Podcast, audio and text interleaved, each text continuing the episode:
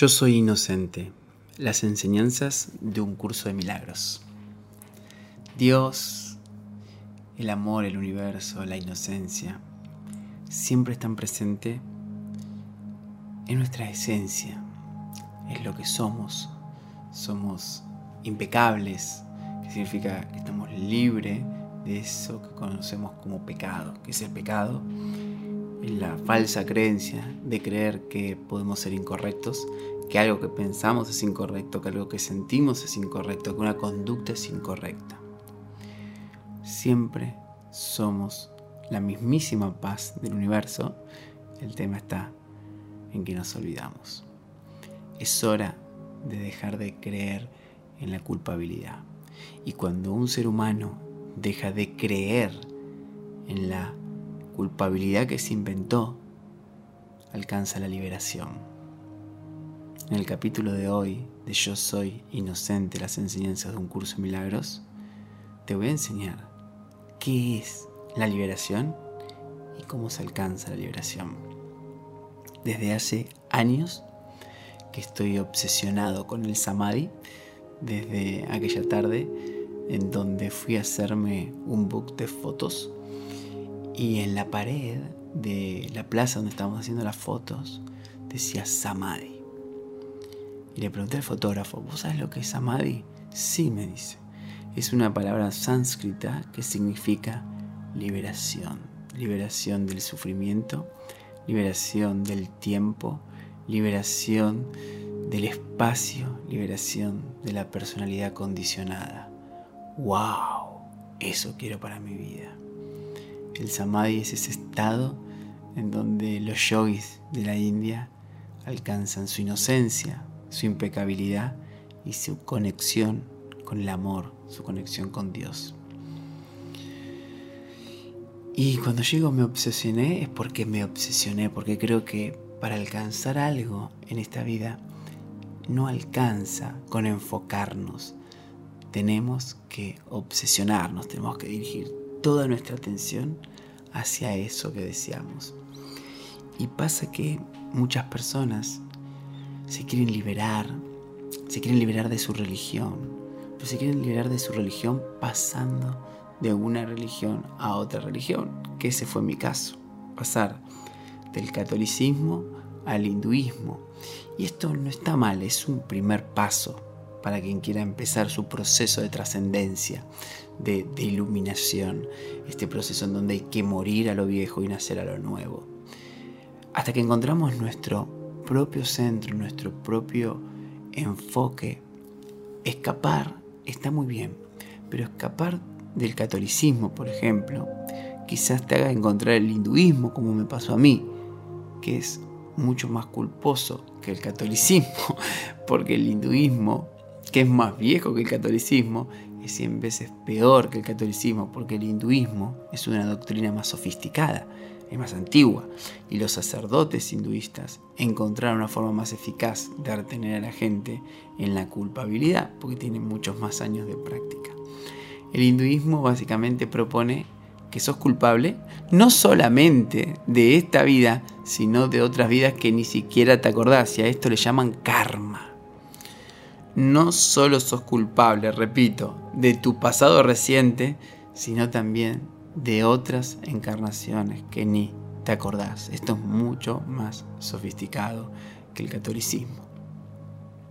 Me acuerdo una vez en una consulta de una señora, ella estaba justificando su dependencia emocional con su padre porque ella creía que en otra vida su padre había sido su perro y ella lo había tratado mal.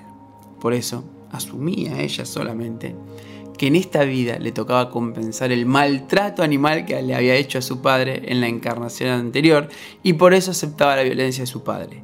Todas las creencias son sagradas por más que no sean ciertas, por más que no sean funcionales, por más que limiten nuestra experiencia. Yo aprendí con el tiempo que soy inocente, que la culpabilidad la invento yo todos los días. No hay un manual de vida que diga esto que pensás, esto que sentís, esta conducta es culposa, no existe. Aunque por momentos debo reconocer que me olvido y me siento culpable. me creo culpable. La gran palabra acá es, no soy culpable, me creo culpable. Esa es la gran diferencia. Sé muy claro que no hay un Dios que me quiere joder, no hay una ley en el universo que diga tenés que sufrir para compensar la culpabilidad. Incluso me acuerdo ahora mismo, hace, hace un tiempo, eh, fui a la casa de, de un amigo, de uno de mis grandes amigos, supuestamente espirituales. Esto habrá sido hace 10, 12 años. Y, y le estaba contando que yo estaba de novio, él sabía, y que había estado con otra señorita. Y me empezó a decir, pero ahora vas a tener que vivir la infidelidad, te vas a hacer infiel a vos, porque hiciste esto y el karma. Yo en ese momento me, me, sentí mal, pero después, con el tiempo, me di cuenta que él lo único que estaba haciendo era proyectar su propia culpabilidad. Porque yo, al ser amigo de él, conocía que él estaba de novio y tenía muchas ganas de estar con otro chico que le gustaba y no se animaba. Entonces sus creencias sobre el karma, sobre la culpabilidad y sobre la religión le, servían como un freno inhibitorio para no hacer aquello que quería hacer. Y claro, como lo pensaba para él, obviamente que lo proyectaba en mí. Ser infiel no va a hacer que te sean infieles. Incluso la infidelidad no es más que una idea que tenemos en nuestra cabeza de cómo deben ser las relaciones. Por lo tanto, la infidelidad no existe. Existen los actos, existen las consecuencias, existen las interpretaciones que nosotros le damos a esos actos, que son lo que generan las consecuencias.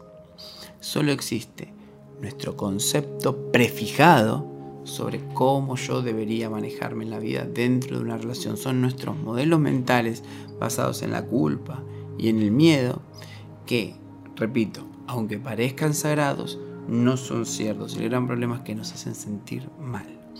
Para mí, la verdadera ley del karma dice que todo vuelve a tu vida para que puedas amarlo.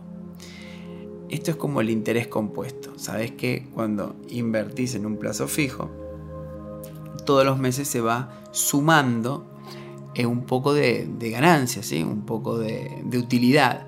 El interés compuesto, para la gente que me está escuchando en Argentina, no existe, lo tenés que hacer manualmente, todos los meses tenés que volver a invertir lo que invertiste inicialmente, más la plusvalía. Por ejemplo, en países como Estados Unidos, la plusvalía se va generando utilidad sola. Entonces, la vida funciona igual. Ahí donde pones tu atención y no terminas de perdonar y de neutralizar, lo vas a vivir de nuevo con un poquitito más de interés. Esto es como cuando la vida te va dando señales y no las tomás y terminás con un accidente o terminás con una enfermedad o terminás con una separación, una relación, hay interés compuesto. Estamos en tensión, no perdoné, no neutralicé, a la semana que viene la tensión aumenta un poquitito más sobre el mismo tema. No perdoné, no neutralicé, no amé. A la semana siguiente hay un poquitito más de tensión sobre el mismo tema y eso es lo que va creando el interés compuesto de la vida. Si no perdonamos y no neutralizamos vamos a recibir más de lo mismo que invertimos. Tu atención es la que crea tus experiencias en el mundo, porque hasta que no amemos todo, siempre va a haber un espacio en nosotros que no vamos a querer experimentar y vamos a salir a buscar que otros lo llenen. Y eso va acumulando culpabilidad, creencias de insuficiencia, de no merecimiento, experiencias de miedo. El karma o el interés compuesto de la vida te da la posibilidad de que te ames completamente, ya sea en el miedo, en la tristeza, en la ira o en la paz, porque sos un ser total que puede dejar de luchar y abrirte a la posibilidad de mirar la vida con inocencia. Eso es la liberación para un curso de milagros.